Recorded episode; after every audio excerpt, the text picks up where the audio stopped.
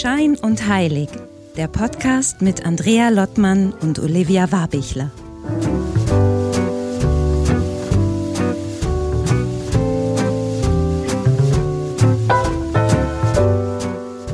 Hallo Olivia, hallo Wien.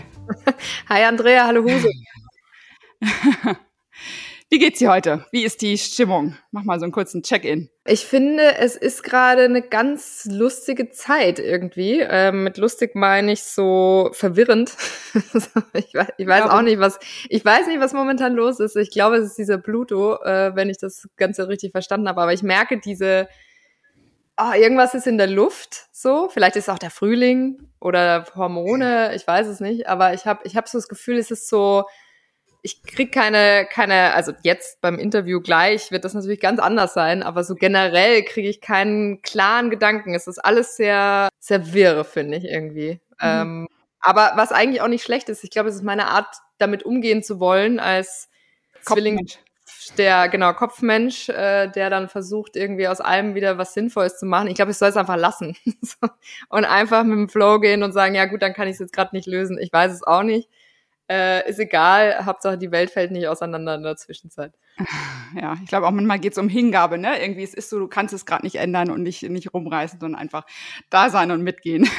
Genau. Das ist jetzt schon fast ein bisschen eine Überleitung zu unserem Gast irgendwie. Also ich freue mich heute mega, ich bin auch ein bisschen aufgeregt, gebe ich zu. Ich freue mich sehr, dass dieses Interview heute recht kurzfristig zustande gekommen ist, ähm, weil unser Gast ist eigentlich sehr ausgebucht und auch gerade sehr präsent in vielen Podcasts, in vielen Fernsehshows auf äh, Tour und äh, Promotion für das neue Buch. Und ich freue mich aber, also neben der Tatsache, dass er unser Gast ist heute, auch, dass wir mit ihm heute, Olivia, einen adäquaten Gesprächspartner gefunden haben, nämlich für deine besondere Erfahrung, die du mit Magic Mushrooms gemacht hast vor einigen Monaten. Und das hatten wir bisher auch so noch nicht in unserem Podcast. Und deswegen freue ich mich heute doppelt. Ich würde ihn jetzt gleich einfach mal direkt reinholen. Bei uns ist heute Bas Cast. Hallo Bas. Äh, hallo Berlin. Hallo Andrea. Hallo Olivia. Hallo. Hey, jetzt bin ich natürlich gleich gespannt hier. Jetzt will ich wissen, wie die Pilzerfahrung war. Genau. Wir haben einiges zu erzählen als kleinen Icebreaker, weil ich habe eben noch mal ähm, auch so ein bisschen noch mal ein paar Beiträge von dir im Netz auch noch mal recherchiert und da gibt's ja diese wirklich coolen Fotos. Du bist auch schon oft drauf angesprochen worden, diese Promotion-Fotos von Bertelsmann, wie du im Eisbad liegst, ne? In diesem See. Du hast da du liegst in einem Loch und aber ich musste ja. so lachen, weil das sieht so mega, also es sieht super ästhetisch aus. Das Setting ist toll und du guckst so entspannt. Und mich würde mal ganz kurz interessieren, wie so ein Dreh für solche Fotos eigentlich abläuft. Vielleicht kannst du uns da noch mal kurz reinholen. Das war jetzt ein bisschen ein Zufall. Also die Jenny vom Verlag hatte diese Location in Bazzaro rausgesucht für den Dreh des Trailers. Das war Wochen vorher, hatte sie da angefragt und dann hatte sie so einen Drehplan geschickt und ich sagte, also und dann ging es um Joggen und um, ich soll ein bisschen Übungen machen und da sitzen, ich soll meine Arbeitssachen mitnehmen und so weiter. Und dann sagte ich, wow, da ist doch dieser See. Also wenn wir schon diesen See da gleich äh, bei dem Häuschen da haben, bei diesem Ferienhäuschen, wo der Dreh stattfindet, dann könnte ich ja in den, dann könnte ich ja in den See steigen, einfach weil die Kälte, Eisbäder oder zumindest kalte Bäder im Buch ja auch eine Rolle spielen als äh, stimmungsaufhellende Maßnahme. Und, ähm, und dann, was ich natürlich nicht äh, wissen konnte, das fing es zwei Wochen bevor dem Dreh fing es an, wie verrückt zu frieren. Also es wurde eiskalt hier in Berlin. Äh, ich weiß nicht, ob es auch im übrigen Deutschland so war. Und das ging so weit weiter, dass äh, ein Freund von mir schon sagte, Basto, ich glaube, du, du kannst dieses Eisbaden, was du da wolltest, vergessen, weil du hast ja einfach eine dicke Eisdecke. Und erst am Morgen selbst sagte meine Frau, was ich denke, du kommst da gar nicht rein. Ich würde mal die Axt mitnehmen. Und, äh, und da habe ich die Axt wirklich, ich habe die Axt mitgenommen und das war auch gut, weil ich musste wirklich mit der Axt dann diese Eisdecke aufschlagen. Und äh, ehrlich gesagt war mir dann schon auch ein bisschen mulmig, weil bei den Temperaturen hatte ich selber noch nie ein Eisbad genommen. Also ich hatte so ein bisschen ein mulmiges Gefühl dann. Und äh, ja, habe dann mit einer Axt die Eisdecke da aufgeschlagen, mich reingelegt und war dann eigentlich überrascht. Es war natürlich kalt, es war mhm. kalt, aber es war nicht so kalt, äh, wie ich gedacht hätte. Und wie macht man es? Das war eigentlich meine Frage. Du siehst so mega entspannt aus und kriegst auch dieses Lächeln noch hin. Also ich dachte, du musst ja länger da drin gelegen haben. Also, oder ist es ja. einfach der erste ja. Schuss war es dann vom Fotografen und das war gut, oder?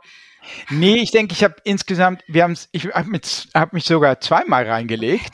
ähm, weil das zweite Mal ist eigentlich besser, weil dem, am Anfang, das erste Mal kriegst du wirklich so einen Kälteschock. Mhm. Weil dein, dein Körper ist überwältigt. Und das ist ja eine der überhaupt der Dinge, die die ich auch für sehr heilsam halte, weil du gehst ja so, so rein in dieses kalte Wasser und insbesondere wenn dann der Oberkörper ins äh, Wasser eintaucht, fängst du es an, wirklich unwillkürlich mit so einer Schnappatmung und du bekommst im Grunde so eine Art äh, Panikattacke, also dein, dein, dein Herzschlag äh, wird ja auch erhöht, Puls geht hoch und Adrenalin schießt durch deine Gefäße und im Grunde kriegst du eine Panikattacke und wenn du drin bleibst, dann beruhigt sich deine Atmung lang langsam wieder in dein System und es ist, als würdest du diese Panikattacke in den Griff bekommen.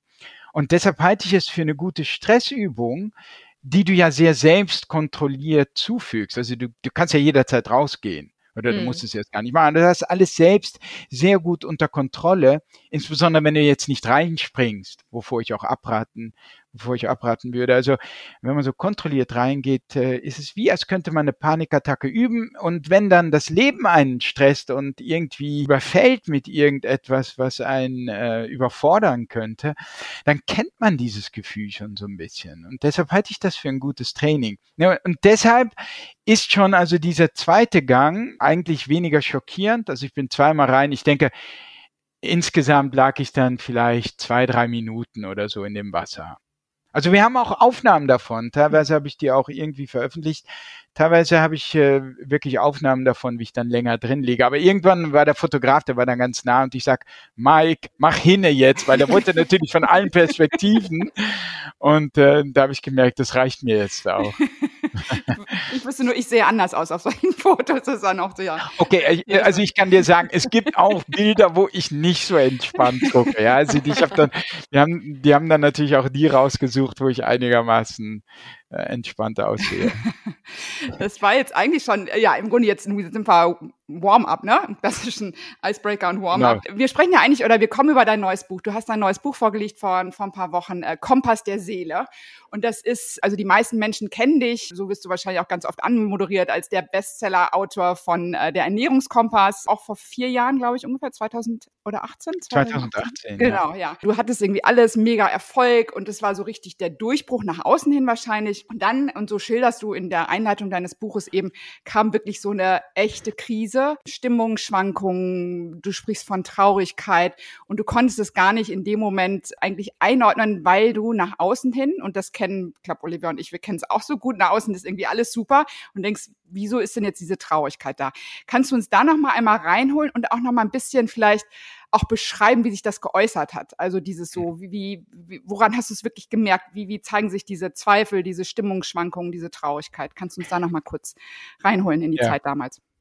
Ja, also ich meine, ich äh, Stimmungsschwankungen waren mir zeitlebens nicht fremd. Also ich habe die auch schon, denke ich, so insbesondere so seit der Pubertät oder seit so 16, 17 als junger Mensch erlebt. Äh, als ich anfange, anfing, so mehr und mehr so ja philosophischer zu werden. Ich war ein sehr soziales Kind auch und dann mit diesem philosophischen Interesse und intellektuellen Interesse, ich fing dann an Nietzsche zu lesen und so, zog ich mich auch mehr so zurück und äh, wurde etwas so, weiß ich nicht, weniger sozial, eher so ein Eigenbrötler, viel gelesen hat und so. Und ich hatte zwar schon ähm, bis heute noch gute, so vereinzelt gute Freunde, aber eher weniger dann und äh, aber da, aber die äh, sehr sehr gut und intensiv. Und ich kannte das auch während des Studiums als ich äh, ich dachte immer ich will Forscher werden. Und dann habe ich gemerkt dass ich im Labor stand und mit Kakerlaken in da reinstochern sollte um die Nervenzellen die Elektrizität da zu messen dass ich das nicht so angenehm fand und mir nicht so lag. Und dann auch eine Krise kam so was soll ich denn jetzt, was soll ich denn stattdessen machen? Also das hatte schon so eine konkrete Ursache oft, die oder für mich sehr identifizierbare Ursache. Und das war diesmal halt anders, war alles so gut lief, also nicht nur beruflich, sondern auch, ich bin in einer glücklichen Beziehung seit 20 Jahren verheiratet, drei Kinder, eigentlich einen tollen Alltag und es war einfach irritierend. Also die Situation war so, dass ich morgens aufgestanden bin und oft so ein Gefühl hatte, ach, nicht noch ein Tag und dann am Tag so eine unerklärliche Traurigkeit. Also ich weiß auch noch, wie ich dann bei der Therapeutin, mit der ich die erste MDMA-Sitzung gemacht habe, mit der ich mich ja auch öfters so getroffen habe, ähm, auch einfach so auf einer, wir saßen irgendwie auf so einem Zaun in der, in der Natur und ich sagte, ich bin einfach, ich fühle mich so traurig und ich weiß nicht, woher das kommt und äh, so down irgendwie und so über Tage hinweg und äh, ich kann mir das nicht erklären. Früher hätte ich mir so ausgemalt, wenn ich mal irgendwie ein erfolgreicher Autor bin, wenn ich davon leben kann, dann könnte ich irgendwie mir so einen Tag frei nehmen und einfach rausgehen, durch die Straßen spazieren, zum Beispiel von Berlin, wo ich gerne leben wollte. Jetzt lebe ich dort auch nochmal und dann einfach mich in den Café setzen und dieses, äh, diese Freizeit genießen und dann, wenn ich will, das lesen oder mich mit den Inhalten beschäftigen, die ich mag. Und all das war Realität geworden und irgendwie ich konnte es nicht genießen. Und ich, äh, ich konnte mir das alles nicht erklären. Und, ähm, und ja, das war so ein bisschen die Situation, die mich dann auch dazu gebracht hat, irgendwann einmal ähm, ja, im Grunde so zu sagen, hey, das ist genug jetzt davon. Also ich will jetzt wissen, was ich dagegen tun kann. So, so kam ich so langsam in diese Buchthematik rein. Darf ich mal dazwischen fragen, was hat denn deine Therapeutin zu dir gesagt? Also gab's, hat die dann schon versucht, auch dir Tipps zu geben oder meinte sie, das ist ja ganz normal oder also was war ihr Rat? Ja. Also ich weiß noch ganz konkret, als wir dort saßen und ich dies sagte, ich fühle mich so traurig, dass sie sagte, was versuch einfach mal als Aufgabe in den nächsten Tagen dieses Gefühl der Trauer einfach da sein zu lassen. Weil sie merkte natürlich, dass ich es bekämpfe innerlich. Hm. Das ist also, es ist nicht nur die Trauer da, sondern was wir auch typischerweise tun und ich auch, ist dann dieses, man will dieses Gefühl der Trauer auch loswerden. Also jetzt hast du zwei Probleme im Grunde, die Trauer und den Kampf dagegen. Mhm. Und sie sagte, was, guck mal, was passiert, wenn du jetzt einfach als einfache Aufgabe in den nächsten Tagen einfach diese Trauer da sein lassen kannst. Und da, daran erinnere ich mich noch sehr lebhaft. Ähm, und das ist natürlich auch eine der Dinge, die, äh, die man bei Achtsamkeitsmeditation zum Beispiel lernt. Und letztlich ähm, auch bei psychedelischen Sessions, dass ein wichtiges Prinzip darin besteht, was auch immer darin hochkommt, dass man das da sein lassen kann, ja, dass man nicht anfängt, das zu bekämpfen, weil dann bist du sehr schnell bei einem Bad Trip. Mhm. Ähm, ja, das war so das, woran ich mich wirklich lebhaft noch erinnern kann. Um, Und konntest du es aber zulassen? Oder war, also wie groß war der Kampf? Bitte? Der kam, ja, ja, der ist schon, das ist schon etwas, wo, wo ich nachhaltig, wenn man so will, mit zu kämpfen habe, dass einfach unbewusst dann doch so ein Kampf losgeht von, ich möchte dieses unangenehme Gefühl loswerden. Also ich hatte es jetzt erst neulich wieder, weil ich nach Zürich musste für eine Veranstaltung. Ich gehe immer so ungern von der Familie weg von meinen Kindern und von meiner Frau und von meiner vertrauten Umgebung. Und ich mache das einfach so ungern und sitze so ungern äh, am Flughafen. Das ist für mich so, ein, so eine deprimierende Atmosphäre irgendwie. Ich weiß, dass andere können damit anders umgehen. Und ich dann auch sagte, was ist es jetzt wirklich so schlimm, dieses Gefühl der Trauer, das du empfindest? da sein zu lassen, musst du es unbedingt gleich sozusagen wegdrücken, indem du dich äh, sozusagen an dein Handy wendest und irgendwie den Versuch machst, das abzulenken. Und das ist zum Beispiel ja schon etwas, was wir auch tun. Ich denke, vieles von dem, wenn wir sozusagen uns an Social Media wenden oder wenn wir so in jeder leeren Minute sofort zum Handy greifen, ist wirklich so eine Art von unbewusstes äh, Schmerzmittel, ne? weil du mhm. einfach es nicht so mit diesen Gedanken und mit deinen Gefühlen, weil du es nicht aushältst. Ich, ich schilder ja so, sogar im Buch auch Experimente, wo Leute also äh, lieber sich einen Elektroschock zufügen, als allein mit ihren Gedanken und Gefühlen zu sein. So unerträglich kann das werden. Und ja, auch ich muss mich immer wieder dann daran erinnern, bewusst daran erinnern, dass es ganz okay ist, auch so unangenehme Gefühle, die einem vielleicht auch etwas sagen wollen, die einem vielleicht auch sagen wollen, wie wertvoll es ist, sozusagen, wie wertvoll die Zeit mit der Familie ist, ähm, wie wertvoll die Zeit mit den Kindern ist. Das wollen sie mir vielleicht sagen.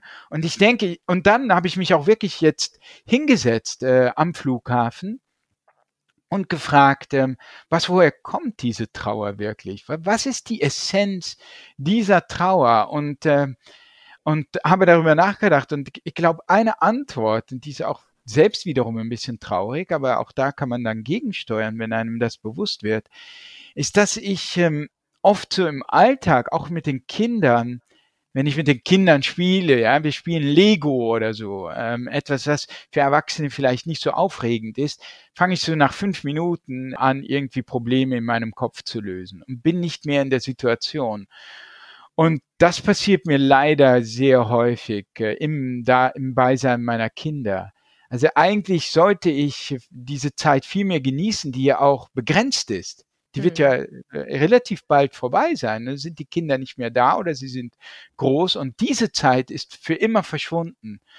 Und statt das zu realisieren, ähm, lasse ich mich von irgendwelchen Sorgen des Alltags, von irgendwelchen Problemen der Arbeit, von irgendeinem einer Studie, die ich noch lesen soll oder eine E-Mail, die ich noch beantworten soll, ablenken im Kopf und drifte dorthin. Und in dem Moment, wo ich dann nicht mehr bei der Familie bin, bereue ich sozusagen die Tatsache, dass ich nicht vollständig mit ihnen da bin, dass ich nicht wirklich präsent bin. Und hm. das scheint mir also eine wichtige Lektion zu sein, dass man äh, sich immer wieder vor Augen hält, wie wertvoll es ist, in solchen Situationen präsenter zu sein. Und es gibt ja auch Techniken, die ein bisschen dabei helfen, wie die Meditation. Aber es ist etwas, womit ich wirklich zu kämpfen habe. Mhm.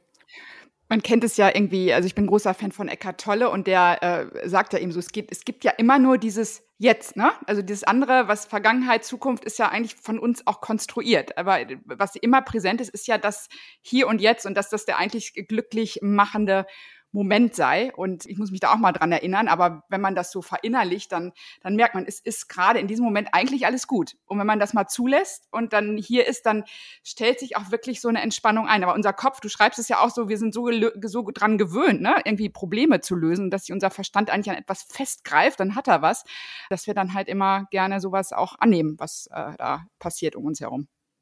Ja, und es ist schön, dass du das sagst, Andrea, mit, äh, mit Eckart Tolle, denn also gerade in dieser Zeit, dass es mir äh, doch relativ schlecht ging, ähm, war so mein erster Reflex, äh, mich an ähm, vor allem auch so viele Vorträge, die man auch Lektionen, Courses und so weiter, die man im, auf YouTube und woanders wo finden kann, von Eckart Tolle. Also es gibt eine wundervolle Serie, die kann man, da kann man ihn wirklich auch mal so zwei Stunden am Stück erleben auf YouTube gratis.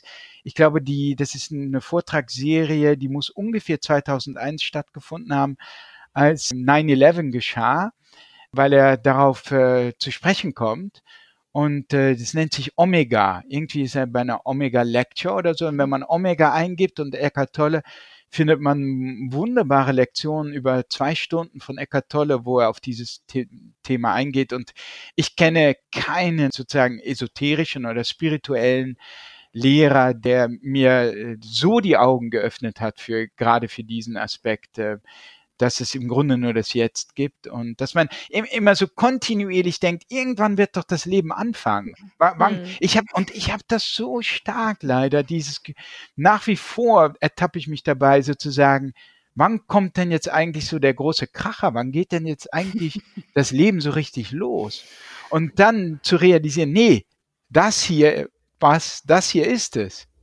Hm. Es gibt nicht mehr. Das hier ist das. Ja, dann muss man wieder aufpassen, dass man nicht kippt und sagt, oh nein, dann habe ich ja die ganze Zeit schon gar nicht das so genossen, ne? Weil dann kann man ja wieder in die andere ja. Richtung fallen. Dass man dann anfängt, das zu bereuen. Ja, ja genau. Ja, ja, genau. Teufelskreis. Ja. ja. ja, das ist auch, das ist dann besonders fatal, ja. Ja, also ich fand Eckart Tolle in der Hinsicht wirklich äh, sehr, sehr lehrreich. Natürlich gibt es bei Eckart Tolle auch so Aspekte, die man und viele auch als Humbug dann bezeichnen. Ne? Aber ähm, im Großen und Ganzen finde ich ihn sehr treffend und sehr, sehr hilfreich und äh, halte ihn, was das betrifft, wirklich für ein Genie eigentlich. Und bist du damals erst mit ihm in Kontakt gekommen oder war das, weil das geht ja schon so ja. in die Richtung Spiritualität. Manche sagen ja. Esoterik, obwohl ich glaube, genau unser Podcast sagt irgendwie, dass das was völlig lebensbejahendes ist und dass jeder Mensch auch spirituell ist, weil es eben mehr gibt als unseren Körper und dass wir alle miteinander verbunden sind. Aber wie war das? War das damals, dass du explizit mit ihm in Verbindung kamst oder gab es ja. vorher schon so eine spirituelle Orientierung oder dass du dich halt mit diesen Lehrern oder äh, Menschen irgendwie auch auseinandergesetzt hast? Nee, ganz wenig. Also das begann damals und sehr, sehr intensiv. Also es gab damals, würde ich sagen, über Wochen hinweg fast keine Nacht, wo ich nicht mit einem Podcast von Eckhart Tolle oder von jemand anders in der Art eingeschlafen bin. Und äh, ich fand auch sein Buch Eine neue Erde sehr gut. Mhm. Das andere Buch jetzt fand ich jetzt, konnte ich nicht so viel mit äh, anfangen. Ja, das so. hat mich nicht so, ja, andere schon, ne? Also auch mein Meditationslehrer, den ich sehr zu schätzen weiß, Boris Bronnemann, der auch am Max-Planck-Institut äh, in Leipzig äh, viel zur Meditation geforscht hat. Äh, und dass er auch wirklich, äh, wirklich stark aus der Forschung kommt, fand dieses Buch jetzt auch sehr gut. Ich fand die neue Erde, auch wenn es da esoterische Einstiege und Elemente gibt, natürlich, fand ich, konnte ich mehr mit anfangen. Mhm. Also ich kann das nur allen Hörern wirklich nur als Lektüre empfehlen und wenn man dann nicht so esoterisch angehaucht ist, dann, ich, ich finde, irgendwie kann man da ja durch, hindurchsehen und das ist trotzdem so viel, so wertvoll. Das packen und, wir in die Show Notes auf jeden Fall. Auf jeden ja. Fall. Wie hat denn dein Umfeld damals so reagiert? Hattest du also deine Frau oder dein näheres Umfeld, hatten die, konnten die damit was anfangen, dass du dich plötzlich damit, also ich finde diese Zeit so spannend, wie dann, wie es so Klick macht, wenn man sich auf die Suche macht. Konnten die damit dir was anfangen oder hattest du das Gefühl so, du bist jetzt in deinem eigenen Film unterwegs, hörst abends Eckart Tolle, guckst dir diese ganzen Videos an, bist aber eigentlich bekannt so als Wissenschaftsjournalist, also was sich nicht überhaupt nicht äh, quasi widerspricht in meinen Augen. Aber wie hat dein Umfeld reagiert? Kannst oder ja, also meine Frau ist ja knallharte Wissenschaftlerin, die ist Professorin, Zellbiologin hier an der TU in Berlin. Und interessanterweise, sie hat auch so ein bisschen ähm, Eckart Tolle reingeschnuppert und äh, aber viel natürlich von mir gehört. Interessanterweise fand die ihn auch interessant. Also sie hat auch diese esoterischen Sachen gesehen und äh, das, damit kann sie äh, sehr wenig anfangen nur. Aber in der Essenz fand sie ihn schon auch wirklich, dass er Hand und Fuß hat. Also ich habe oft gesagt, äh, so ein bisschen fast prophylaktisch meiner Frau gegenüber, also pass auf, das ist jetzt äh, vielleicht ein bisschen esoterisch für dich. Und dann hat sie oft so gesagt, ja, was, also so esoterisch ist das gar nicht, wie du es mir jetzt angekündigt hast. Und war also auch eigentlich äh, sehr angetan von ihm oder von den Konzepten, äh, nicht so sehr von der Buchlektüre wo meine Frau, äh, meine Frau hat auch einen Meditationskurs mitgemacht, wirklich mhm. bei Boris Bornemann, den wir dann gemacht haben. Hier so ein Standardkurs, MBSR nennt sich der, den gibt's ja in jeder Großstadt mittlerweile, über acht Wochen, den hat sie mitgemacht, fand sie auch ganz interessant und bereichernd, wo meine Frau wiederum sehr skeptisch war und im Grunde auch bis heute, also sie mittlerweile nicht mehr so, so skeptisch, aber sie hat das selbst nie ausprobiert und wird sie wahrscheinlich auch nicht, waren die Psychedelika, die ich mhm. ausprobiert habe. Also da war sie unheimlich skeptisch und ist sogar dann auch einmal, äh, das war ein unheimlich guter Schachzug meiner Therapeutin, weil die das gemerkt hat, meine Frau ist skeptisch und die hat gesagt, lad sie doch mal ein zu mir. Mhm. bevor wir überhaupt losgelegt haben. Und meine Frau war da. Und das war ein unheimlich guter Schachzug, weil sie gemerkt hat, okay, diese Frau hat Hand und Fuß, die weiß, was sie tut. Und meine Frau war sehr kritisch in dem Gespräch, auch hat sehr viel nachgefragt.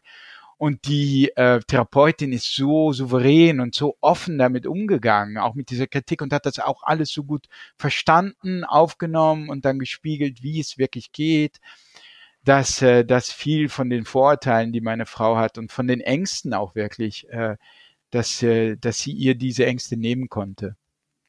Und das ist jetzt das hervorragende verbindende Element jetzt auch zu Olivia. Ja. Olivia hat das vor ein paar Monaten gemacht. Vielleicht, Olivia, schilderst du noch mal ganz kurz deine Beweggründe zu machen, was du gemacht hast, damit was im Thema ist sozusagen. Und dann können wir da noch mal einsteigen in eure Erfahrungen, weil das finde ich jetzt mega spannend, das mal zu hören von euch beiden. Ja, ja, also bei mir war es irgendwie, ich hatte überhaupt gar keine Berührungspunkte jemals mit irgendeiner Form von Drogen. Also vielleicht mal irgendwie Gras oder so, irgendwas mal ausprobiert oder so, aber es war einfach auch nie mein mein Ding und ich bin tatsächlich, hätte gerne eine andere Geschichte. Wobei eine Vorgeschichte vielleicht ganz kurz, meine Mutter wiederum, die hat das alles ausgelebt in ihrer, ihrer Früh-Hippie, nee, Spät-Hippie, Früh-Punk-Zeit.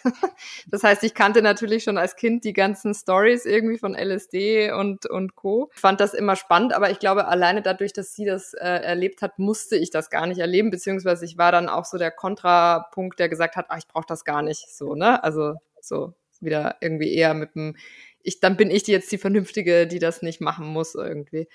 Dann fand ich das aber ganz lustig, weil ich dann tatsächlich durch Netflix, deswegen ich hätte gerne eine bessere Story, aber nochmal durch How to Change Your Mind von Michael Pollan. Michael Pollan. Ja. Genau.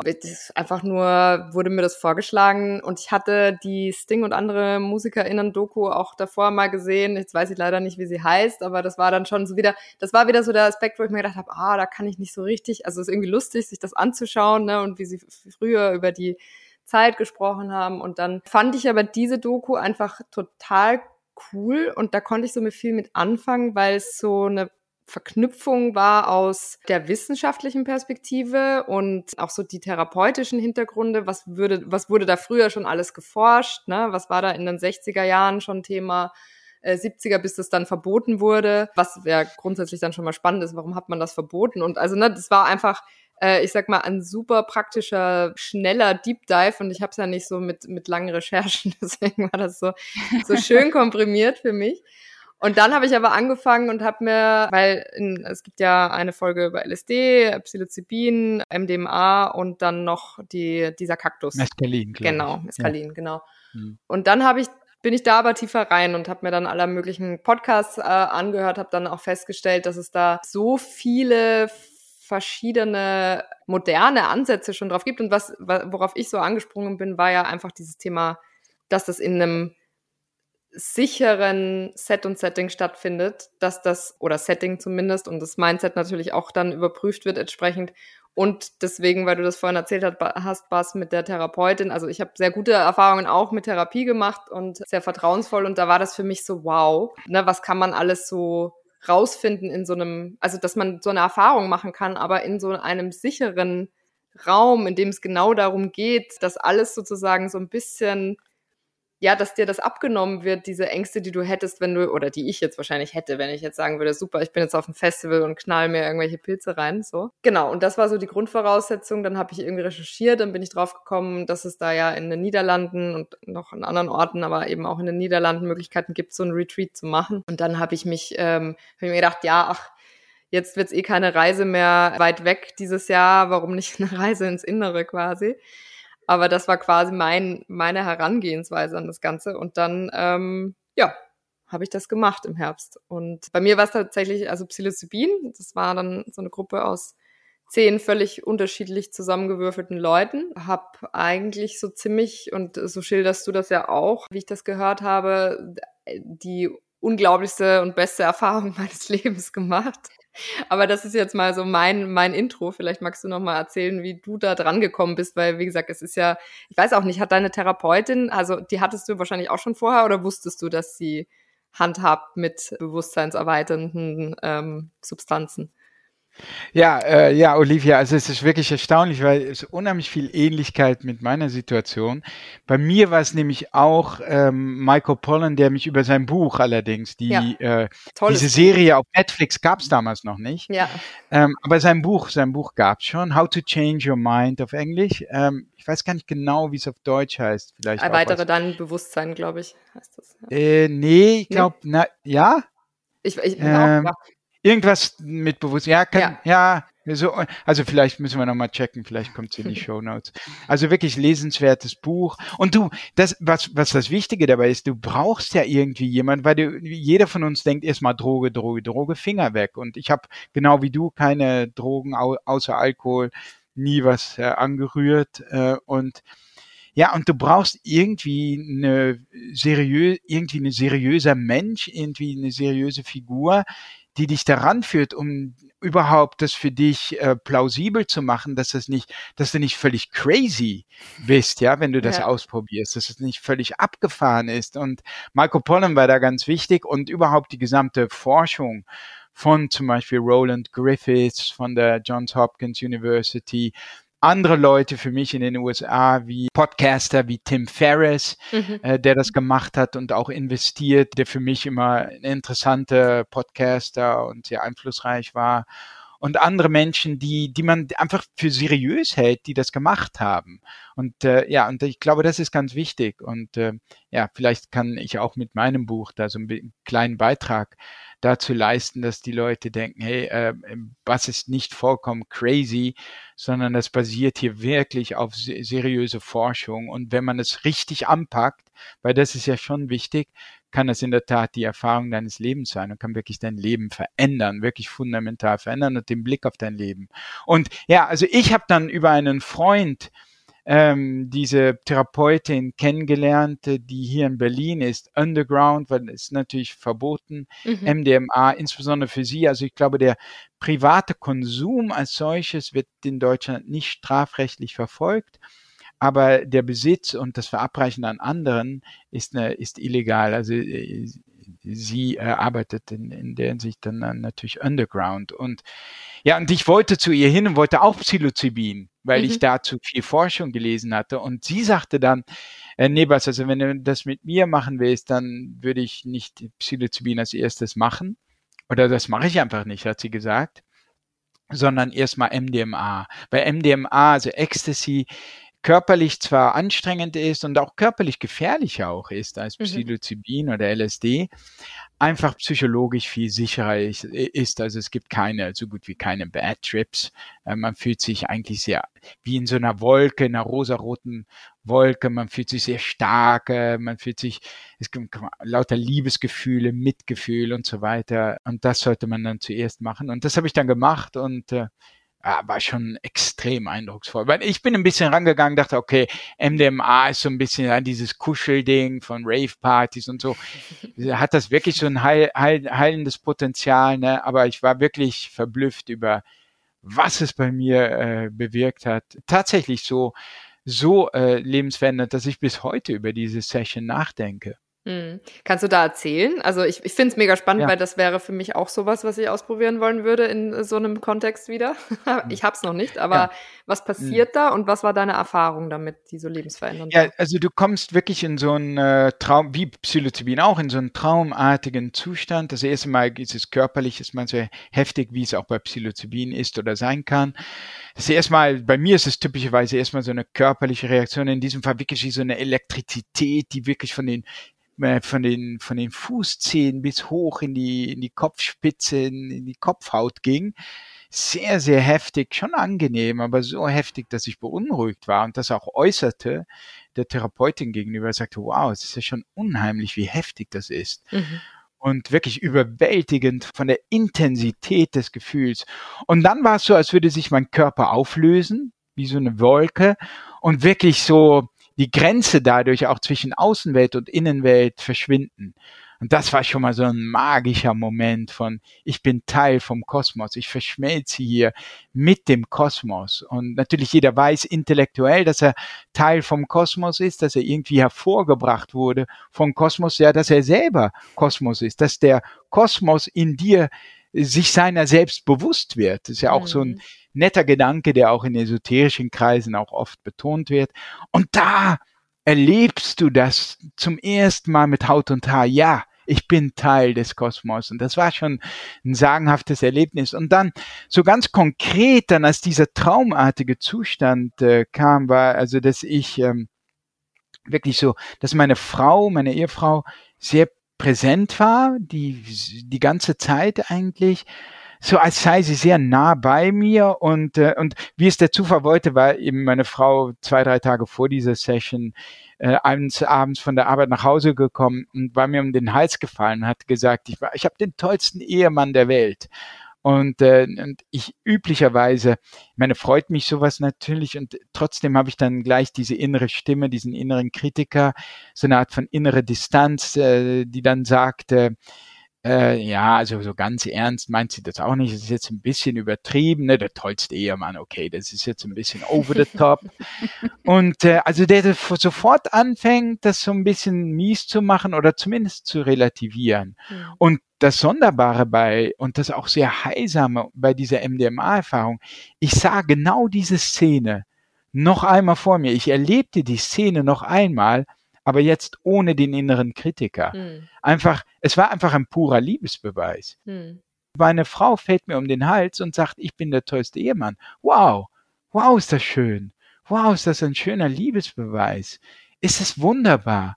Genießt das, weißt du? Und es ist so, wie sie sagt. So ist es. Mhm. Und plötzlich merkte ich, wow, ich kann im Grunde mein ganzes Leben, wenn ich auf mein Leben blicke, auf all die Fakten meines Lebens, habe ich so ein bisschen diesen Negativblick mit drin. Und ich deute die Dinge so kritisch und negativ und, ähm, und ich könnte aber die gleichen Fakten meines Lebens auch ohne diesen Negativblick sehen und wie viel anders das wäre. Und nicht nur wäre, sondern ich sehe es jetzt anders, wie ich mit meinen Kindern bin und dass ich gar nicht so ein schlechter Vater bin und nicht immer so, wie ich es eben ja auch geschildert habe, immer nur in Gedanken wegdrifte, sondern dass tatsächlich das Verhältnis sehr gut ist und dass ich viel Zeit mit ihnen verbringe und die Zeit oft sehr glücklich ist und so weiter. Und, und dieser Shift, dieser Blickwinkel, dieser Blickwechsel von so eher so negativ auf neutral oder sagen wir mal auf rosa-rot. Das war so heilsam, weil ähm, ja das bis heute mich verfolgt oder als Möglichkeit. Also man kann das ja nicht bewusst wiederherstellen. Mhm. Aber man kann, ich kann, wenn ich merke, dass ich Dinge anfange, so negativ zu sehen, ich, ich kann schon mich zurückerinnern und sagen, hey, du kannst diese Dinge auch ganz anders sehen. Hm. Und äh, über die Monate äh, habe ich ja, und wie gesagt, bis heute denke ich immer wieder an diese Sitzung und an diesen Blickwechsel zurück. Und ich glaube, nachhaltig äh, hat, sich, hat sich da was in mir verändert zum Positiven, hm. dass ich Dinge positiver sehe und nicht immer so negativ. Und Livia, da klingt ja viel dieses Verschmelzen und dieses Alleinssein, wie es ja auch dann in Spiritualität, esoterischen Kreisen genannt wird, irgendwie dieses Einssein mit dem Kosmos, äh, mit allem, was ist. Olivia, du hast ja eine ähnliche Geschichte, ne? Ich erinnere mich an Musik bei dir und äh, vielleicht sagst du das nochmal ganz äh, kurz, wie, wie diese Erfahrung bei dir ablief. Ja, das Retreat ging ja drei Tage. Das heißt, man hat im ersten Tag auch, also Breathwork gemacht und so weiter und dann aber auch so ein Intentions- Workshop, wo dann besprochen wurde, na, mit welcher Intention geht man eigentlich rein, damit man das eben auch bewusst macht. Dann am nächsten Tag hatte man die Erfahrung und danach hat man ja diesen Integrationsworkshop. Also ich glaube, was, was du auch beschreibst, ist vor allem so, ich denke, auch wenn man das mit einer Therapeutin langfristig begleitet, ist natürlich super spannend, weil man immer wieder jemanden hat, der einen auch daran erinnert, das auch wirklich dauerhaft im Leben zu verankern. Weil leider ist es ja nun mal so, wie du sagst, man fühlt es nicht genau so und äh, trotzdem versucht man immer irgendwie da dran zu gehen. Aber ja, bei mir war es ähm, tatsächlich so, meine Intention war, loslassen und trust the process. Und warum war die Intention so? Weil ich der Meinung war, dass ich das nicht kann oder nicht so gut kann. So. Das heißt, ich bin mit diesem, schon mit diesem Gefühl reingegangen, so von wegen, oder mit diesem Gedanken reingegangen, okay, ähm, na, jetzt stell dich drauf ein äh, und versuch einfach wirklich jetzt mal dem Prozess zu vertrauen und da irgendwie wirklich loszulassen. Und das Interessante an dem ganzen Ding war, ich hatte keine Sekunde ein Problem damit. Also vielleicht war das nur, weil ich die Intention getroffen habe davor. Oder was dann eigentlich im Nachgang für mich der, der neben dieser Verbundenheit, dieser absoluten Verbundenheit, nämlich auch so, so verbunden, dass ich die Matratze, auf der ich lag, das war das Schönste, was ich jemals empfunden, gefühlt habe. Aber es war nicht nur die Matratze, weil das war der Untergrund, es war die Tatsache, dass ich auf dieser Matratze liege, also diese Einheit von allem. Also eigentlich mache ich diese Matratze so weich und so schön und so. Also es war wirklich so ein, eben wie du vorhin auch beschrieben hast, dieses klein angefangen bei einer Matratze, aber es geht dann größer, ne, in die Musik und in diese Wahrnehmung von, also bei der Musik war es eher so, ich bin die Musik und die Musik ist ich. Das ist nicht mehr so, dass ne, das mhm. losgelöst ist voneinander. Also richtig krasse Mindblowing. Man kann es auch im Nachhinein äh, so schwer beschreiben, beziehungsweise leider verstehen es manchmal auch nur diejenigen, die es selber erfahren haben. Das ist halt auch ein bisschen diese Herausforderung dran. Genau, um zurückzukommen auf diese Intention. Ich hatte kein Problem damit und das fand ich krass, weil ich glaube, das war dann für mich im Nachgang dieses, stand ich dann ein paar Tage später oder Wochen später in meiner Küche morgens und wollte meinen Tee machen und denk mir, warum hast du eigentlich immer diese Glaubenssätze, dass du denkst, du kannst nicht gut loslassen und ne, kein Vertrauen hast? Ist, ist das eigentlich noch so? Also diese Erfahrung hat es für mich aufs Tableau gebracht, weil ich dann erst verstanden habe, hä, ich sag mir die ganze Zeit, ich kann das ja gar nicht. Und äh, vielleicht konnte ich das ja auch früher gar nicht, aber vielleicht ist das ja auch gar nicht mehr so. Und es war die erste Erfahrung, die ich machen konnte, die mir bewiesen hat, ich muss diesen Glaubenssatz gar nicht mehr haben, weil er ist nicht mehr existent. Also kann man mir folgen? Diese, ähm, dieses, dieses komplette einmal so auf 180 Grad drehen und erstmal wieder sehen, hä, was ist denn noch alt, was ist noch notwendig, was ist eigentlich neu, was kann man schon einladen ins Leben? Also ne, dieses komplette, huh, mindblowing dann auch. Ja, ja, es ist wirklich bemerkenswert, Olivia, weil so viel drin, was du beschreibst, was ich haargenau so erlebt habe. Also erst mal mit dieser Matratze, weißt du, für Außenstehende klingt das crazy irgendwie, ja. aber ich möchte nochmal betonen, dass, dass das wirklich für, für die meisten Testpersonen haben solche Erlebnisse. Also eine Sache, ich hatte mal eine Pilzerfahrung wo es wirklich so war, als, äh, als wollte der Pilz mir, also war wirklich, hier, der Pilz ist hier, äh, Bas, schau mal, ich bin der Pilz und ich zeig dir jetzt, was Liebe ist. Ich ja. zeig dir jetzt, was pure Liebe ist. Du wirst jetzt pure Liebe erfahren, zum ersten Mal in deinem Leben. Und das ist unvorstellbar, weil dann kam es, ne? Und sie hat mir, der Pilz oder was auch immer, diese Instanz, hat mir einfach alle Facetten von Liebe gezeigt das ist schon, dass du dann im Na währenddessen wirklich so da sitzt und so denkst, wow, was ja. erlebe ich hier gerade? Und das klingt so crazy für einen Außenstehenden, aber es sind so viele Menschen, die das erleben. Ähm, oder zum Beispiel, was du sagst mit der Musik, ha, genauso, dass ich Erlebnisse hatte, wo ich zum ersten Mal dachte, ich verstehe jetzt, was der Musiker mir sagen will. Mhm. Ich habe es bis heute nicht verstanden. Du wirst teilweise die Musik. Es gibt mhm. kein, es gibt kein Ich mehr hier und, und dann dort drüben ist die Musik und das Ich hört die Musik. Nein, du wirst Musik und du ja. wirst irgendwie die Geschichte, die dir der Musiker erzählen will, die Leidensgeschichte von, und du denkst so, ja, ich verstehe diese, ich verstehe die Sprache der Musik. Es ist so, und das ist so faszinierend, ja. Und dann auch die Glaubenssätze natürlich, zu denen du gelangst, äh, und, äh, unter dem Einfluss dieser Substanzen, weil wir alle diese, tiefen Grundannahmen haben, die ja auch so wichtig sind, wo ja, wo man ja auch versucht mit kognitiver Verhaltenstherapie und anderen Therapieformen hinzukommen, nicht so Glaubenssätze wie in meinem Fall dann eher so, du bist nicht gut genug oder mhm. so, oder was du tust, das reicht nicht und, und so tiefe Annahmen über sich selbst, so die das, die den Blick auf das Leben prägen, wo, wo du unter MDMA oder unter Psilocybin-Einfluss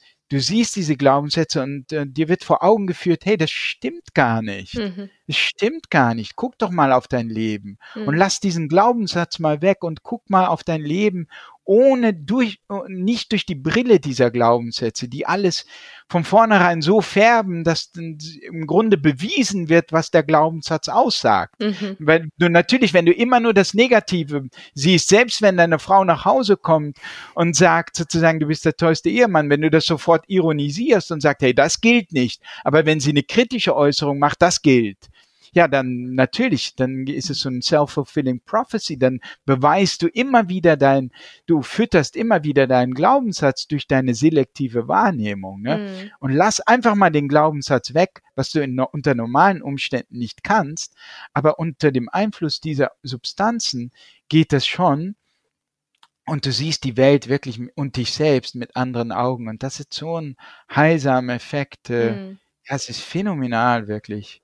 Und ich finde da auch nochmal, ich habe das Buch dann danach äh, von Michael Pollan auch gelesen nochmal. Also das war nochmal viel umfangreicher dann tatsächlich auch als die Doku. Und ich finde, das ist, ähm, also für jeden, der sich damit beschäftigen möchte, ist das wirklich eine schöne Einladung jetzt, äh, das, dieses Buch zu lesen, weil man auch versteht oder versteht soweit ähm, auch aus der wissenschaftlichen Perspektive, was passiert denn überhaupt im Gehirn dann in dem Moment. Ne? Also was, welche... Mhm man spricht ja über diese Ego-Auflösung, ne? Und, und dann kann man in dieser Erfahrung, ich meine, ich habe es im Nachgang erst gelesen, aber es war auch sehr spannend, das im Nachgang zu lesen, weil ich konnte auf einmal verstehen, was ich erlebt habe. Also vielleicht wäre ich vorher schon mit einer, einer Voreinstellung reingegangen dann, weil ich schon gewusst hätte, was mich erwartet, aber das fand ich sehr spannend. Und was ich auch noch, eine Sache, die ich auch total schön fand, war, wir hatten alle so, so Schlafmasken auf, weil es ja vor allem um die Reise ins Innere ging. Und ich habe dann irgendwann mal festgestellt, es ging ja so sechs Stunden und dann habe ich festgestellt, die Maske ist eigentlich so permanent nass. Also im, äh, immer mal wieder, wenn ich mich so ein du bisschen. Du hast geweint. Ja, genau, ich habe geweint. Ja, man weint auch teilweise vor Glück, oder? Ja, und das wollte ja. ich gerade sagen. Oder einfach vor Gefühl sozusagen. So viel Gefühl. Genau, so viel Gefühl. ja, ja. Ich habe immer die ganze Zeit gesagt, es ist alles so schön. Das war immer der, dieses schön, schön, schön.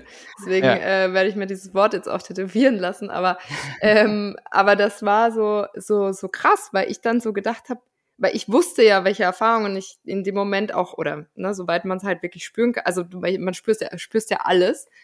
Und dann war aber irgendwie so auch, ein paar Tage später dachte ich so, es ist eigentlich interessant, weil traurig, also ich war, ich hatte traurige Emotionen und Empfindungen und ich hatte wahnsinnig glückliche. Und für mich war es so eine Erkenntnis von auch wieder so, ähm, was wir vorhin gesprochen haben, mit alles ist eins. Auch das ist alles eins. Ne? Also wir werten Emotionen als das ist was Positives, weil das ist Freude, das ist Glück. Traurigkeit ja. ist was Negatives, so, ne? Das Soll, möchte man nicht. Möchte man das, das so. Muss weg, ja, genau. Genau. Und das war für mich auch so ein wahnsinniger, also auch da weiß ich jetzt nicht, ob ich totalen Quatsch rede, aber es war für mich so ein, okay, das ist alles eins. Das ist alles genau, das ist alles das Gleiche. So. Ja. Und wie schön ja. ist das eigentlich, wenn man das so betrachtet? Also wenn man das so annehmen kann, dass, wenn es theoretisch so wäre und man könnte es so leben, dann wäre es eigentlich so toll, weil man mhm. alles irgendwie gleichwertig empfindet. Ja, genau. Man kann auch die Trauer zulassen. Und das hat ja auch oft dann einen kathartischen Effekt und damit einen sehr heilsamen Effekt, dass man zum Beispiel auch ein Trauma wiederbeleben kann mhm. unter diesem gestärkten, gefühlsmäßig gestärkten oder auch ja nicht nur gestärkten Zustand, sondern auch den Zustand, wo man Dinge da sein lassen kann, akzeptieren kann oder Trauma mit einem anderen Blick sieht. Also typisches Beispiel ist zum Beispiel, wenn äh, ein Patient oder so, der leidet unter, was weiß ich, posttraumatische Stressbelastung und erzählt vielleicht von der Kindheit, wie die Mutter ihn oder sie immer vernachlässigt hat. Und dann unter dem Einfluss dieser Substanz sieht man vielleicht, dass die Mutter selbst von ihrem Partner äh, verlassen wurde oder geschlagen wurde oder unheimlich schwierig hatte und gekämpft hat bis zum geht nicht mehr und plötzlich ist da Mitgefühl. Hm. Äh, es ist nicht nur, ich war das Opfer und sie hat mich vernachlässigt, oder, sondern man sieht die, man sieht das aus diesem anderen Blickwinkel und das kann für äh, wirklich für den Rest des Lebens dann auch hm. dieses Trauma relativieren. Und äh, ist es dann wichtig, aus eurer Sicht, das regelmäßig zu wiederholen? Oder ist es wirklich, ich meine, Bas, du hast, glaube ich, ein paar mehr Erfahrungen gemacht. Oliver, du hast jetzt einmal äh, diesen Trip in oder diese, diese, dieses Setting in Amsterdam erfahren. Wie ist das? Also muss man das auffrischen oder ist es da und dann gilt es, das über andere Techniken zu verankern? Was, was würdest du dazu sagen? Ja, also ich hatte drei MDMA-Sessions. Das ist nicht unüblich, auch in therapeutischen Kontexten. Kontexten dass man einfach drei Sessions macht und das war es dann auch. Und ich würde im Großen und Ganzen sagen, das reicht mir auch. Ich würde sogar sagen, die, die eine Session hätte mir gereicht. Erstaunlicherweise, die beiden anderen waren längst nicht mehr so therapeutisch und nicht mehr so spektakulär, aber bei anderen ist das anders. Da kommt das dann erst, das Wesentliche kommt dann erst nach der zweiten oder dritten, in der dritten Session. Und Psilocybin hatte ich ein paar mehr Sessions, weil ich die einfach so super faszinierend fand. Aber auch da muss man sagen, ist das oft so auf einer gewissen Lebensphase begrenzt. Das ist ja auch so erstaunlich, dass äh, diese Mittel zum Beispiel sehr antidepressiv wirken können nach ein paar Sessions und man hat dann auch genug davon. Und es ist nicht so wie ein klassisches Antidepressivum, das man über Monate oder Jahre hinweg nimmt, von dem man im Grunde abhängig ist, sondern mhm. hier findet teilweise auch wirklich ein nicht nur körperlicher, sondern auch psychologischer Heilprozess statt.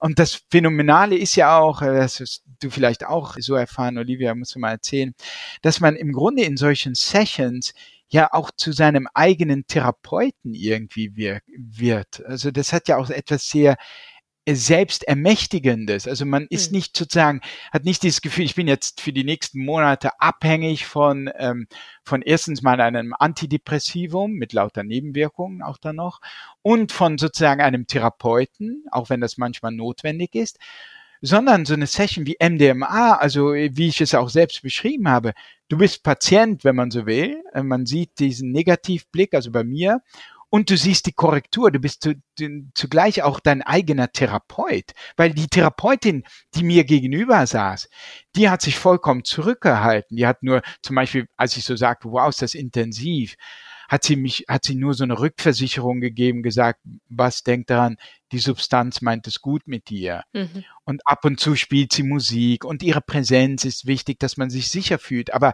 es ist nicht so, dass man von außen geleitet würde. Also Olivia hat ja immer auch beschrieben, typischerweise hat man, äh, hat man die Schlafmaske auf, vielleicht sogar noch Kopfhörer mit Musik. Also man ist schon so in seiner eigenen Welt und dieser therapeutische Prozess findet findet, ja, man, man entdeckt gewissermaßen in sich, wenn man so will, Trauma oder Verletzungen, aber man äh, entdeckt auch selbstheilende Kräfte. Und das hat etwas sehr selbstermächtigendes. Und es auch wirklich, kann wirklich eine Heilung darstellen von, von so etwas wie einer Depression. Hm. Ähm, damit ist die Sache dann auch abgeschlossen. Also ich würde sagen, für die meisten ist die Sache irgendwann so eine psychedelische Therapie einfach abgeschlossen. Mhm. Hm. Also Michael Pollan hat mal in einem Interview, ähm, habe ich in einem Podcast gehört, hat er mal gesagt, er würde MDMA einmal im Jahr mit seiner Frau machen. nee, nee, nee, das wirklich, weil ja. er, er hat in dem Buch schreibt er explizit, dass er traurig ist darüber, dass er nicht MDMA ausprobieren könne, weil, äh, weil es an sein Herz geht und er so, sein Arzt, ja, da hast du ja, recht. er hat irgendein Herzproblem und er war ein bisschen, also und dann meinte er wahrscheinlich Psilocybin, dann habe ich Psilocybin, das ja, ja. mit seiner Frau auf jeden Psilocybin, Fall. Er meint Psilocybin bestimmt. Ja, ja, genau. Ja, ja. Und dann dachte ich so, okay. Weil äh, MDMA kommt kaum vor in seinem Buch. Ja, wegen dem Herzen. Ähm, ne? Wegen, ja genau, sein Arzt mhm. hat ihm davon abgeraten. Also das ist vielleicht auch noch ein wichtiger Punkt. Mhm. Wenn du irgendwie Herz-Kreislauf-Probleme hast, dann solltest du die Finger von MDMA lassen. Der Herzschlag erhöht sich recht stark, also Blutdruck geht hoch, ähm, die Körpertemperatur geht hoch. All diese Effekte hast du auch ein bisschen bei Psilocybin, aber lange nicht so stark. Psilocybin, wie gesagt, ist zwar psychologisch heftiger und die Gefahr eines Bad Trips ist durchaus real, hatte ich auch. Ähm, aber es ist körperlich äh, mhm. ziemlich sicher. Mhm. Und weil du das jetzt vorhin nochmal so beschrieben hast mit der Selbstermächtigung, also da vielleicht nochmal um den Bogen zu spannen zum Thema Spiritualität auch ein Stück weit. Also ich finde, das ist ja, oder wa was ist denn für dich Spiritualität? Hast du eine Definition dafür, was? Also ich kann schon, also ein paar Dinge dazu sagen, also genau definieren fällt mir auch schwer, aber ein paar Dinge vielleicht. Ich hatte ja vor dieser MDMA-Sitzung schon viel meditiert, aber ich hatte auch so ein bisschen das Gefühl, ich bin jetzt schon ein bisschen, äh, ich komme nicht wirklich weiter mit der Meditation, ich komme nicht auf die nächste Stufe. Und das hat sich mit MDMA gewaltig verändert auch. Also, um nur ein Beispiel zu bringen, ich sitze dann oft so mit verschränkten Händen und, ähm, und wie, wie ich beschrieben habe, in der MDMA-Sitzung löste sich mein Körper ja so auf wie, wie eine Wolke. Und, und äh, als ich am nächsten Tag und in den Tagen danach, nach dieser MDMA-Sitzung, dann meditierte und meine Hände so verschränkte, nach fünf Minuten lösten sich, löste sich die Struktur meiner Hände auf und wurde, wurde, das wurde zu einer Wolke. Und die Meditation, ich war sofort in, dieser Medi in diesem meditativen Zustand von, von wirklich, ich, ich kann hier meine Gedanken beobachten, ich kann alles zulassen, ich bin in dieser akzeptierenden Haltung. Das hat fundamental auch meine Meditationspraxis verändert. Mhm. Und ich denke, das Kennenlernen, für mich im Kern, denke ich, ist, ist Spiritualität das Kennenlernen, wenn man so will, das klingt jetzt ein bisschen abgehoben, also ich werde es gleich ein bisschen nüchterner beschreiben, aber einer anderen Dimension in dir, einer sozusagen, wenn man so will, eines Raumes in dir, in dem du nicht mit deinen Gedanken verschmolzen oder identifiziert bist, wenn man so will, in dem du nicht in diesem traumartigen Zustand bist, in dem du in Gedanken verloren bist, weil Oft gehen uns ja Gedanken halbbewusst durch den Kopf, angstvolle Gedanken und dann sind wir diese Angst oder sorgenvolle Gedanken und dann sind wir diese Sorgen. Aber wir merken gar nicht so, dass wir denken. Wir sind es einfach, wir sind in so diesem Trance-Zustand des Denkens. Und für mich ist ähm, Spiritualität, wenn du im Grunde so äh, aufwachst aus, diesen, aus dieser Trance und anfängst deine Gedanken zu beobachten und plötzlich, es gibt ja im Buddhismus auch dieses schöne Bild davon, dass sozusagen ähm, die Gedanken wie so Wolken sind im, am Himmel Und normalerweise sind wir die Wolken und sind wir das Wettergeschehen. Wir sind die Wolken und die, wir sind das Gewitter, wenn zum Beispiel die Wut uns übermannt oder die Trauer, dann sind wir das Gewitter und das Unwetter. Aber äh, Meditation und andere spirituelle Techniken erlauben dir sozusagen so einen Schritt zurück zu machen und zu erkennen, dass es gewissermaßen einen Raum in dir gibt oder vielmehr, dass du fundamental der Raum bist, in dem das Wetter sich abspielt, in dem die Wolken vorbeiziehen und in dem das Unwetter kommt und geht. Hm. Und dieser Raum als solcher, den, den du im Kern bist, ändert sich je, nicht je nach Wetterlage. Man könnte auch sagen, du bist der Spiegel, in dem die Gedanken sozusagen, die Gegenstände gespiegelt werden, die Gedanken spiegeln sich äh, wie Gegenstände in einem Spiegel. Aber der Spiegel verändert sich nicht je nach Gegenstand, den er spiegelt. Und, und du bist dieser Spiegel oder du bist dieser Raum, mhm. in dem die, in dem die, das Wetter sich abspielt. Und diesen Raum, den der hat natürlich jeder, ist dieser Raum. Aber diesen Raum lernst du tatsächlich erst äh, durch spirituelle, äh, sagen wir mal, durch Eckart Tolle und andere kennen oder durch Meditation kennen. Und diesen Raum kennenzulernen, ist tatsächlich etwas sehr Faszinierendes und auch etwas sehr Heilsames. Und das finde ich jetzt auch nochmal spannend, was du gerade sagst, Bas. Das ist dann auch nochmal, also die Erfahrung, die ihr gemacht habt, kann eigentlich so ein, so ein Beschleuniger sein, um da mal einmal hinzukommen. Ne? Für Menschen, die sehr, also du erscheinst mir was auch sehr im Kopf, Olivia, ich bin es, ich kenne es auch, gerade für die, die einen großen inneren Kritiker haben und erstmal so zweifeln, kann ich nicht annehmen, Komplimente.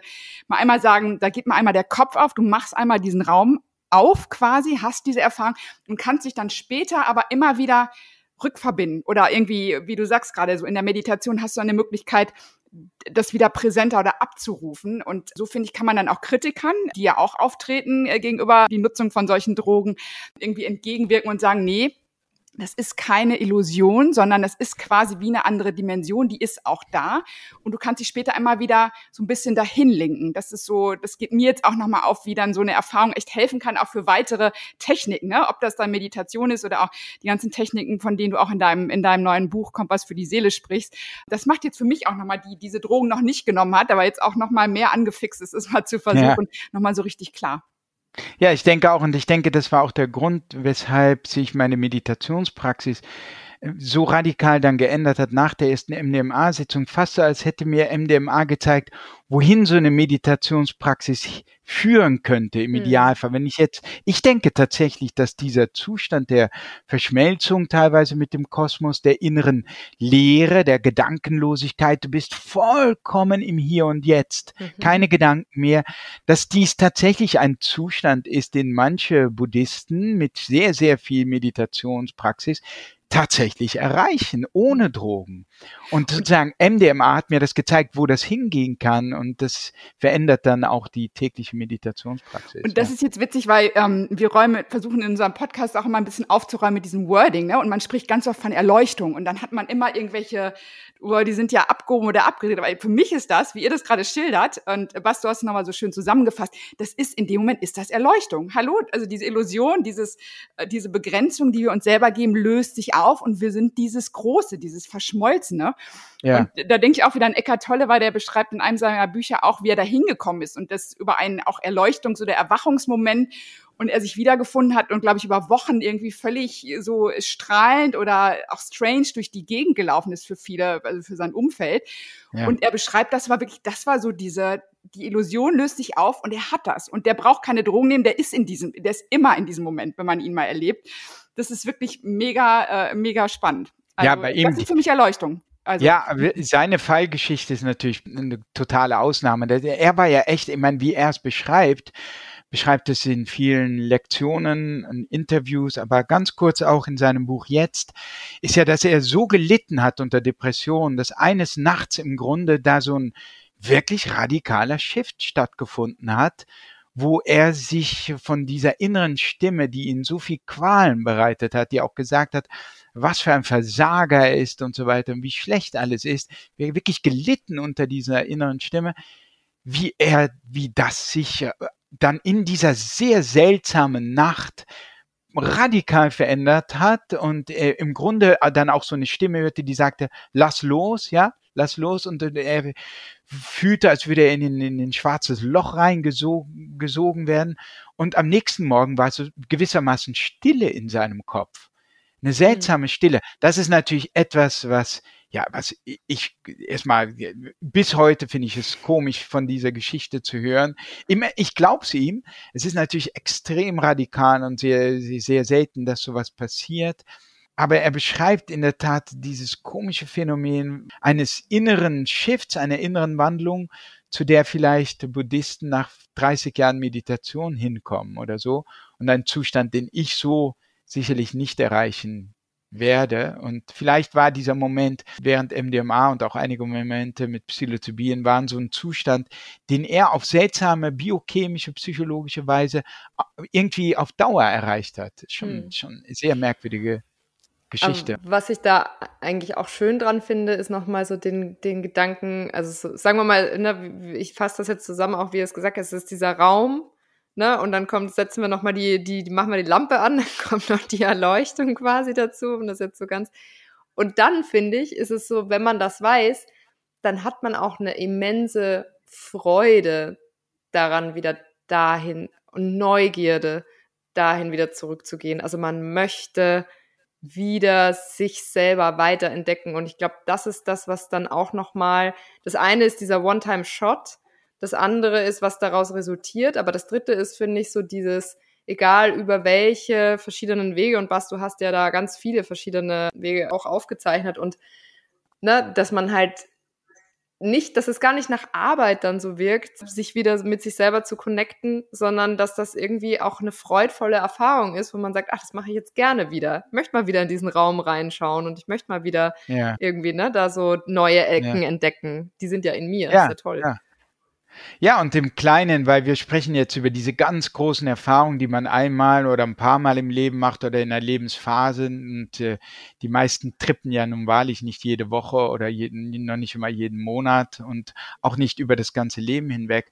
Und deshalb so in meinem Buch ist es natürlich auch ganz wichtig, dass es unheimlich viele so Alltagsdinge gibt, äh, die man einsetzen kann, die ja viel einfacher sind, die zum Beispiel auch dafür sorgen, dass man so raus aus dem raus aus den inneren Gedankenkarussell kommt sozusagen und rein in den Körper. Im Englischen sagt man ja out of your out of your mind into your body. Und ganz einfache Dinge, wie zum Beispiel ein Eisbad eben oder äh, eine kalte Dusche. Wenn du unter einer kalten Dusche stehst und in ein Eisbad steigst, dann hast du wahrlich keine sorgenvolle Gedanken mehr.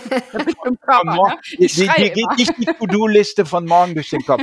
Die ist sofort verschwunden. Ja. Du bist in deiner Haut, du bist in den Knochen, die schmerzen, ja. die kalt werden.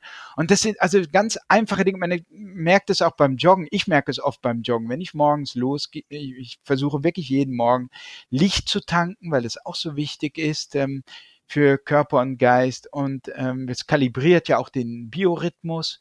Das ist ein Zeitgeber, so dass du auch abends äh, besser einschläfst. Und wenn ich losjogge, zum Beispiel wenn ich verärgert bin oder irgendwie ein Problem habe, dann merke ich, wie es so anfangs noch, wie mir das alles noch durch den Kopf geht. Und ich weiß ganz genau aus Erfahrung schon, ich weiß es, ich kann es mir im Grunde sagen, wenn du ankommst, was, wenn du wieder zu Hause ankommst nach 30 oder 40 Minuten, wirst du nicht mehr darüber nachdenken. Und, zu, und ich kann es die ersten zehn Minuten nicht glauben, dass es wirklich so ist. Und es ist zuverlässig der Fall, weil du zunehmend in deinen Körper reinkommst mhm. und, äh, und diese Sorgen wirklich, du, du, du läufst den Sorgen, wenn man so will, davon. Und ähm, ja, es ist, äh, also es gibt wirklich diese Alltagsmethoden, die du einsetzen kannst, um, wenn man so will, so meditative Zustände auch zu erreichen, die natürlich auch dann viel alltagstauglicher sind als jetzt NDMA oder Psilocybin oder LSD. Du sprichst eben auch viel von Natur, ne? dass uns einfach diese Naturerfahrung, die regelmäßige abgeht, gerade so in der Stadt. Äh, Kenne ich selber, obwohl mich jetzt in den letzten zwei Jahren hier um an die Nordsee gezogen hat. Da habe ich ein bisschen mehr Auslauf. Aber das schreibst du eben auch, ist eben super wichtig, ne? Und dass das eben einfach hilft, regelmäßig, auch wenn es im kleinen Maß ist, in die Natur zu gehen, ob es im Park ist oder dich nur an einen Springbrunnen zu setzen. Äh, Waldbaden betonst du auch, das ist etwas, da hat auch nicht jeder jeden Tag dazu Zugang. Aber das sind so Methoden, die einfach helfen, zurück in den Körper zu kommen, zu rechargen. Das ist ein großer Aspekt bei dir, ne? Ja, ist ein großer Aspekt. Ich meine, auch da aus der Forschung heraus. Also man sieht Studien schon in den 80er Jahren in Science erschienen, dem renommiertesten Wissenschaftsmagazin schlechthin, wo man Leuten die Gallenblase entfernt hat. Und äh, denen wurde per Zufall, wurde einer, äh, ein, ein Teil der Patienten ein Raum äh, mit Blick auf einer braunen Mauer zugeordnet und andere Patienten bekamen einen Raum mit etwas Blick auf Grünes, eine Rasenfläche, ein paar Bäume, gar nicht viel. Und siehe da, äh, man konnte wirklich nachweisen, Leute, die Blick auf etwas Grünes hatten, äh, brauchten weniger Schmerzmittel, die heilten äh, schneller, also sie konnten schneller wieder nach Hause und entlassen werden. Und sogar die Krankenschwestern, die sie betreuten, die berichteten darüber, dass sie besser drauf waren und so weiter. Also das, das waren so erste Studien und bis heute hat man das verfolgt und sieht, dass Leute, die einen Blick auf Natur haben, weniger aggressiv sind, dass wenn man äh, durch die Natur spazieren geht, dass das Grübeln im Kopf teilweise wirklich verschwindet. Man sieht es auch sehr stark bei Kindern, äh, die unter Hyperaktivität leiden. Also, dass die, die Fähigkeit der Natur, wenn man 20 Minuten durch den Park geht, die Fähigkeit äh, dieser natürlichen Umgebung, es ist nicht die Bewegung, denn wenn man mit den Kindern durch die Stadt geht, stellt sich dieser Effekt nicht ein, ähm, die Fähigkeit der Natur, die Aufmerksamkeit wiederherzustellen, von der Effektstärke so groß ist wie das Medikament Ritalin, das man, Standard, mhm. ja, das man standardmäßig einsetzt bei ADHS. Ähm, Hyperaktivität und Aufmerksamkeitsstörungen.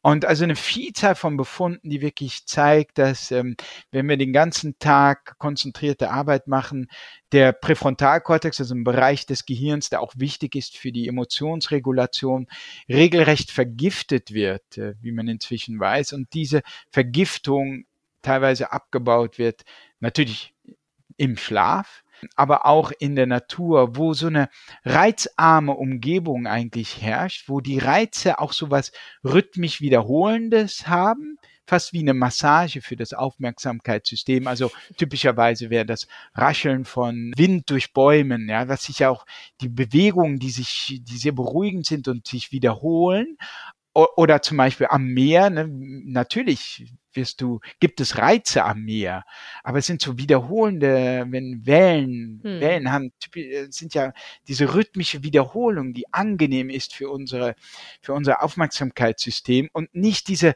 völlige Überflutung von Reizen, die, die, die wir für gewöhnlich ausgesetzt sind, in der Großstadt, aber auch in der Online-Welt mit Instagram, mit E-Mail, mit Informationen über Google und, und sonstiges Internet, was wirklich äh, dazu führt, dass unser Gehirn irgendwann die Energie ausgeht und diese Energie, diese mentale Energie braucht man eben auch für die Stimmung, um die eigene Emotionen zu regulieren, wie mhm. man mehr und mehr herausfindet.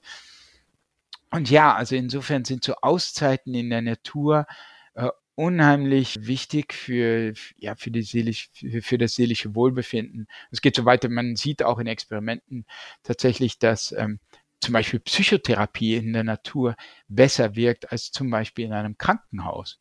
Also eine viel, wirklich eine Vielzahl von Beispielen, die zeigen, dass wir äh, in der Natur uns mental erholen und uns auch seelisch besonders wohlfühlen. Mhm also du sagst im Natur, Bewegung, Licht, also mit diesem Rhythmus des Tages gehen, ähm, hilft uns einfach gesünder zu bleiben. Ernährung, ganz klar, da kommst du auch her oder das war auch dein, dein letztes äh, großes Buch. Das sind spannende Sachen, aber ich, bei einer Sache bin ich noch hängen geblieben für starke Grübler oder die wirklich so sich irgendwo an etwas festgegangen haben und jetzt auch nicht sofort in eine Meditation kommen. Ich glaube, sowas wie Verstärken dieses schlechten Gedankens das meine ich. Kann das sein, dass du sowas, also dass man irgendwie, wenn man einen krassen Gedanken hat und dann den einfach verstärkt, um einfach zu sehen, um den einfach zu überreizen quasi oder weiterzugehen, ein schlimmes Ereignis, was man im Kopf hat und dann aber mitkriegt, so, dann habe ich es einmal durchgegangen und dann ist man ein bisschen gesettelter, wenn dieser Umstand eintrifft. Nein, was man sieht, ich weiß nicht genau, worauf du anspielst. Also was man sieht, ist, dass wenn man ähm, zum Beispiel typisch, was man gemacht hat, ist vorm Schlafen gehen. Ne? Also das Gedankenkarussell geht ja oft los, wenn man dann nachts sich hinlegt und alle Reize sind weg und man kann sich nicht mehr ablenken. Und jetzt äh, können natürlich die Gedanken so richtig schön aufblühen.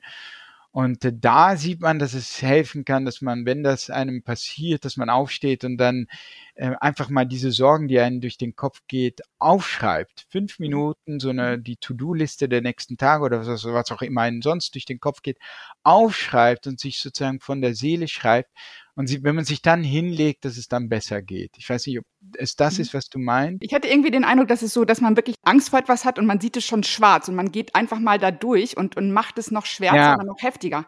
Das war meins, das hatte ich irgendwie ja. in Erinnerung.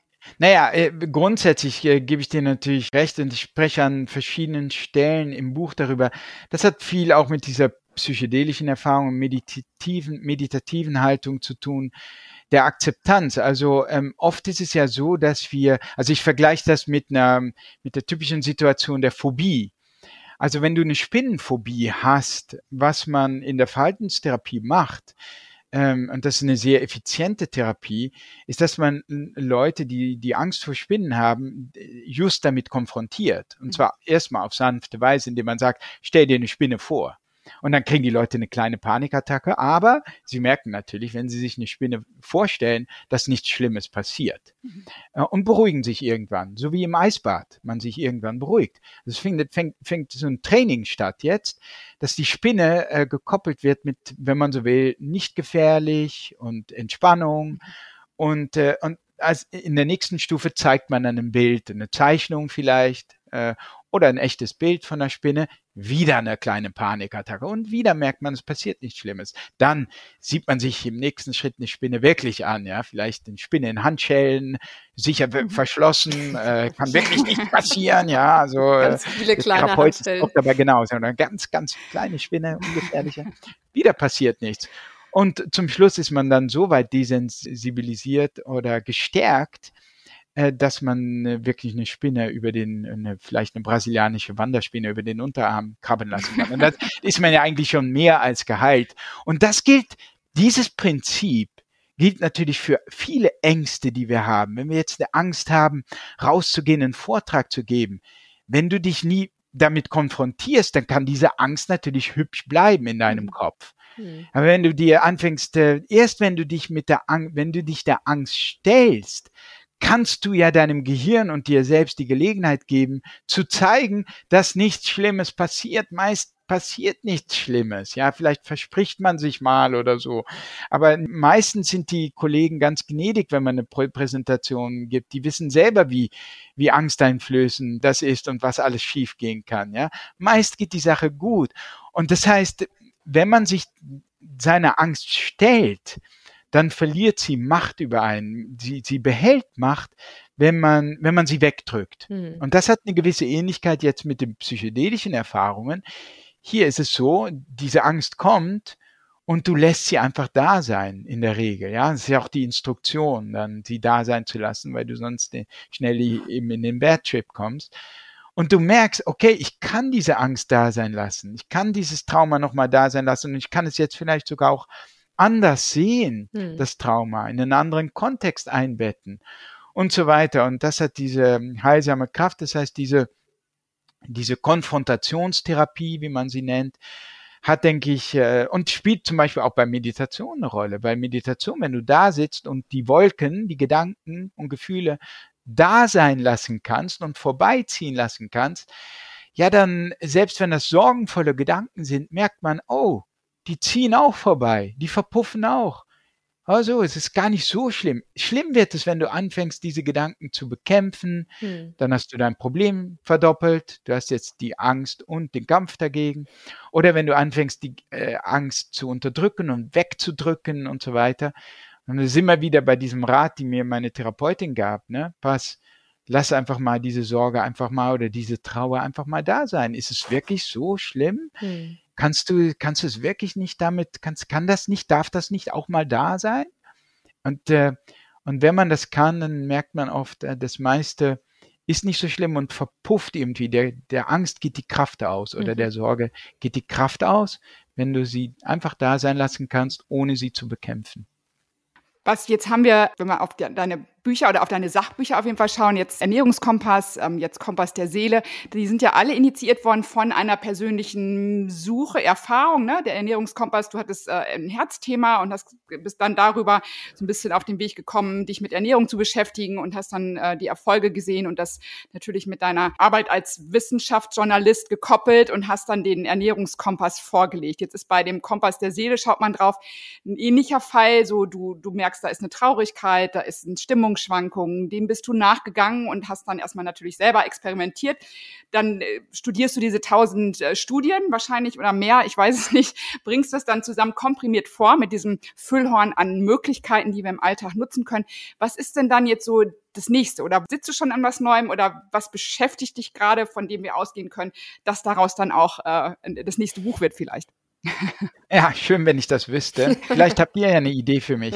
Also es gibt immer so viele Themen, die mich faszinieren, die mich auch mhm. persönlich angehen, wo ich auch denke, das ist nicht nur ein persönliches Problem, das würde ja andere Menschen dann nicht interessieren, damit könnte ich kein Buch verkaufen, auch nicht.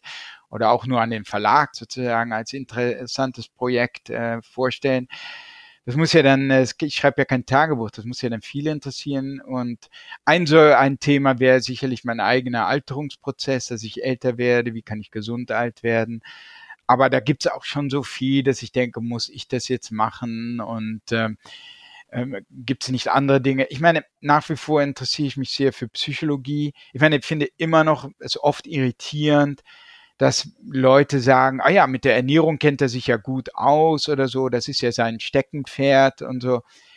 Rezensenten zum Beispiel, auch vom jetzt vom Buch, so ganz selbstbewusst sagen die dann, ja, mit der Ernährung, da fängt er ja sein Buch an. Nebenbei gesagt, es ist äh, schon bemerkenswert, dass natürlich die Ernährung so eine große Rolle spielt, auch bei der Psyche, beim seelischen Wohlbefinden und dass es inzwischen Experimente gibt, dass man mit zum Beispiel der Mittelmeerkost wirklich im Experiment eine klinische Depression teilweise so weit zurückbilden kann, dass sie, dass davon kaum noch die Rede sein kann, nur durch eine Ernährungsumstellung.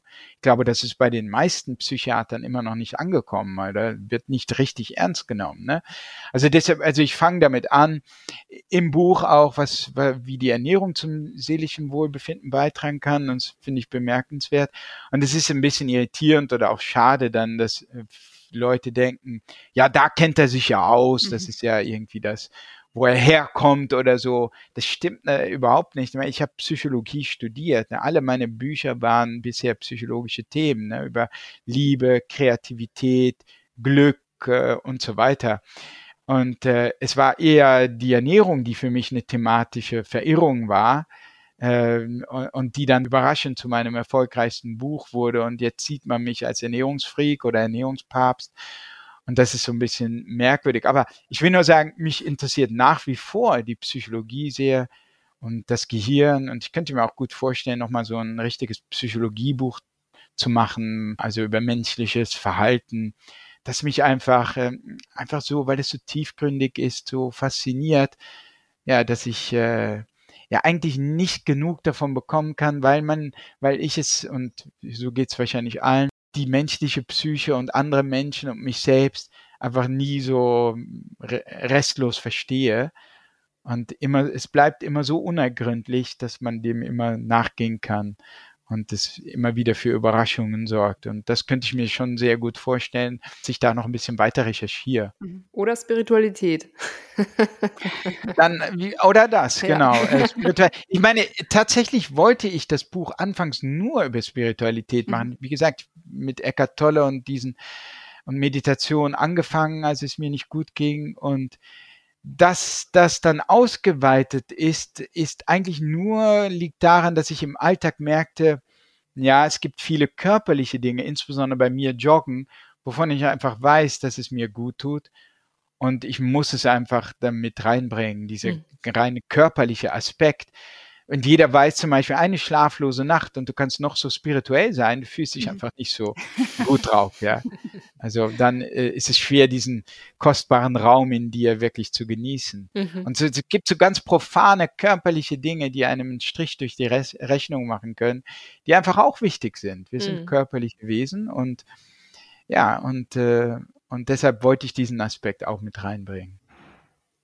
Schön. Und vielleicht wäre der, der, der, Unterschied auch zu krass geworden. Von der Ernährung, dann legt jetzt Baskast ein äh, spirituelles Buch vor. Aber vielleicht ist das jetzt das nächste. Wir werden echt gespannt sein und ja. hoffen, dass wir dich dann nochmal in diesem Podcast begrüßen ja. dürfen. Ich bin selbst also. auch gespannt. und ich komme auch sehr gerne wieder. Schön, ist schon mal festgemacht. Ja. Ganz klasse. Ganz herzlichen Dank für dieses echt gerne, tolle, tolle gerne. Gespräch. Sehr gefreut. Mit, mit neuen Facetten irgendwie. Und ich bin, das möchte ich noch sagen am Ende, ich bin total neugierig auf deinen Roman geworden. Den habe ich nicht gelesen. Der ist ja ähm, 2020 entstanden, habe ich, äh, hab ich gelernt. Ne? Die Geschichte eines Sommers, werde, ja. der du bist.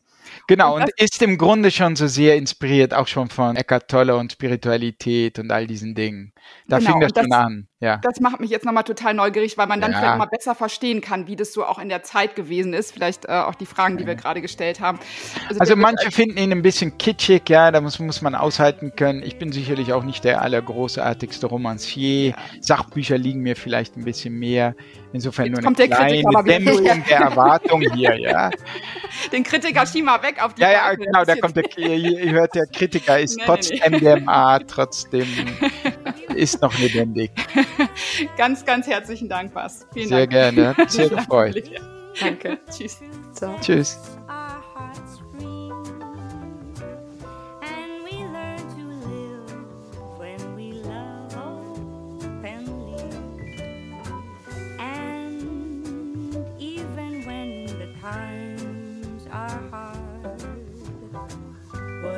Das war Schein und Heilig, der Podcast mit Andrea Lottmann und Olivia Wabichler. Remember, you can only do right by me. When